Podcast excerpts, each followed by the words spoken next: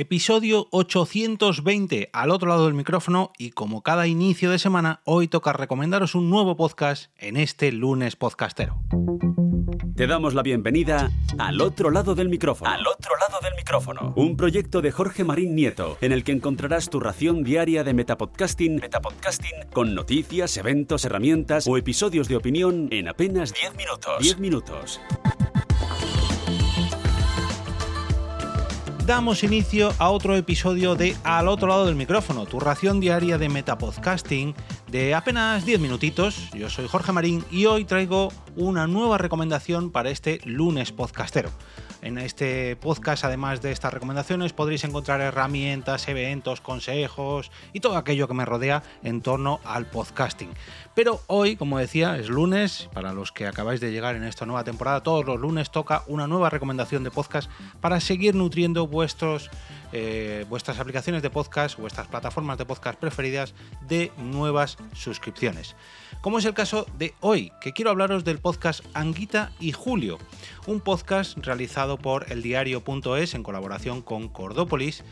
que nos trae la vida, obra e historia de Julio Anguita y también su aspecto más personal, no solamente el político. Ojo, de ahí el nombre, ¿no? Este, esta diferencia entre Anguita y Julio. En seis episodios de en torno a unos 35 minutos de media podemos conocer toda la historia de cómo llegó Julio Anguita a la alcaldía de Córdoba, convirtiéndose así en el primer alcalde comunista de toda España después de una complicada serie de sucesos. Como todos sabéis, en España pues vivimos una guerra civil, una dictadura de eh, décadas y después pues en esa transición, mucha gente, por no decir mm, casi la mitad de España, no veía con buenos ojos nada que tuviera que ver con el comunismo, pero allá que se presentó Julio Anguita en Córdoba, consiguiendo la alcaldía y además luego, en años posteriores, consiguió liderar una coalición en la izquierda eh, de España que se acabó transformando en Izquierda Unida, que ahora conocemos con otra serie de frentes eh, políticos a la, la, izquierda de nuestra política, pero mm, digamos que el padre de esa coalición, de esa primera gran coalición en la izquierda española, fue Julio Anguita, eh, agrupando a multitud de, partidos políticas bajo, políticos perdón, bajo el sello de Izquierda Unida. Eh, este podcast está narrado y escrito por los periodistas cordobeses Marta Jiménez y José María Martín y se trata, como decía, de un documental sonoro de seis episodios que nos descubre mm, ya no tanto al político, que también, sino a la persona que hay detrás del personaje más público a partir de muchos testimonios de otros políticos, de compañeros de política e incluso amistades como la de Yayo Herrero eh, Alberto Garzón, el actual líder de Izquierda Unida, Yolanda Díaz, la eh, líder de, Sumar, Pablo Iglesias, el que hasta hace muy poquito fue expresidente del gobierno y líder de la formación Podemos, Carmen Calvo, una política socialista, Javier Arenas, Felipe Alcaraz y periodistas Iñaki Gabilondo, Pedro J. Ramírez, Rodolfo Serrano o Andrés Gil, entre muchos otros. Eh, como decía, es una idea original de Cordópolis y el diario.es y eh, lo han recopilado en seis capítulos. La verdad que mm, yo conocía la figura de Julián Guita, bueno, porque mm, falleció hace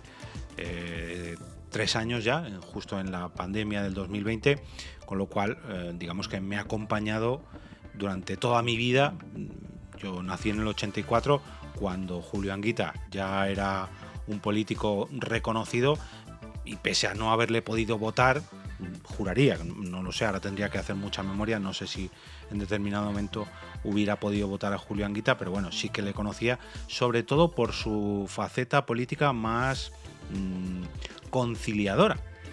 Y, mirad lo que estoy diciendo porque eh, Julio Anguita era bastante guerrero, por así decirlo,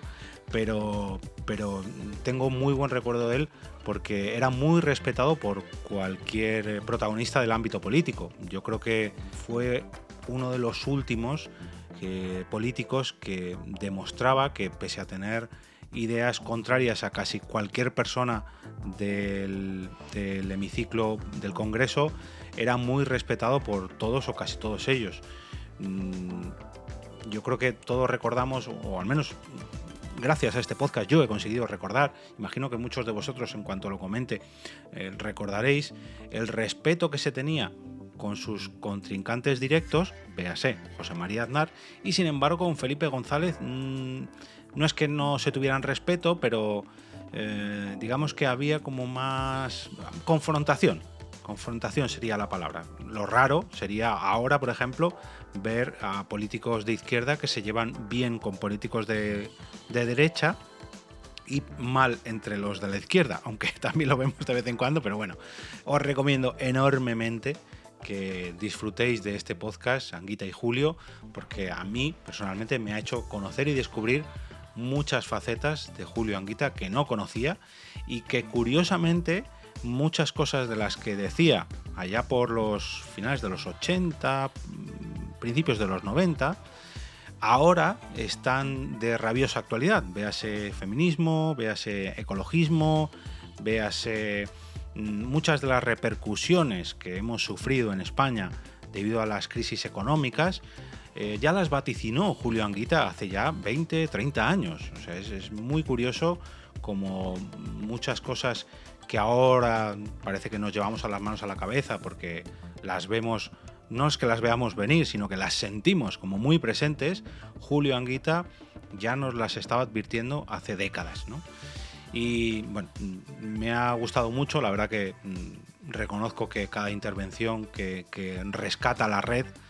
eh, que vemos en algún corte incluso de TikTok, fijaros lo que os estoy hablando, eh, Julio Anguita en TikTok, pero es, cierto como rescatan grandes frases suyas y la verdad que es un político que yo creo que se ganó un, espacio en todos o en casi todos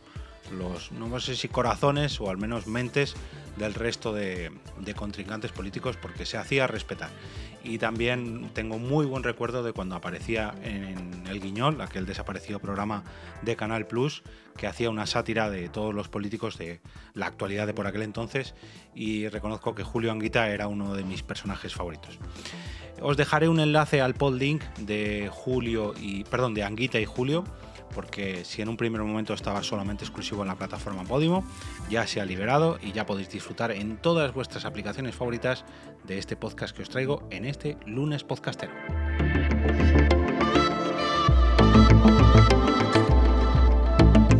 Y ahora me despido y como cada día regreso a ese sitio donde estáis vosotros ahora mismo, al otro lado del micrófono.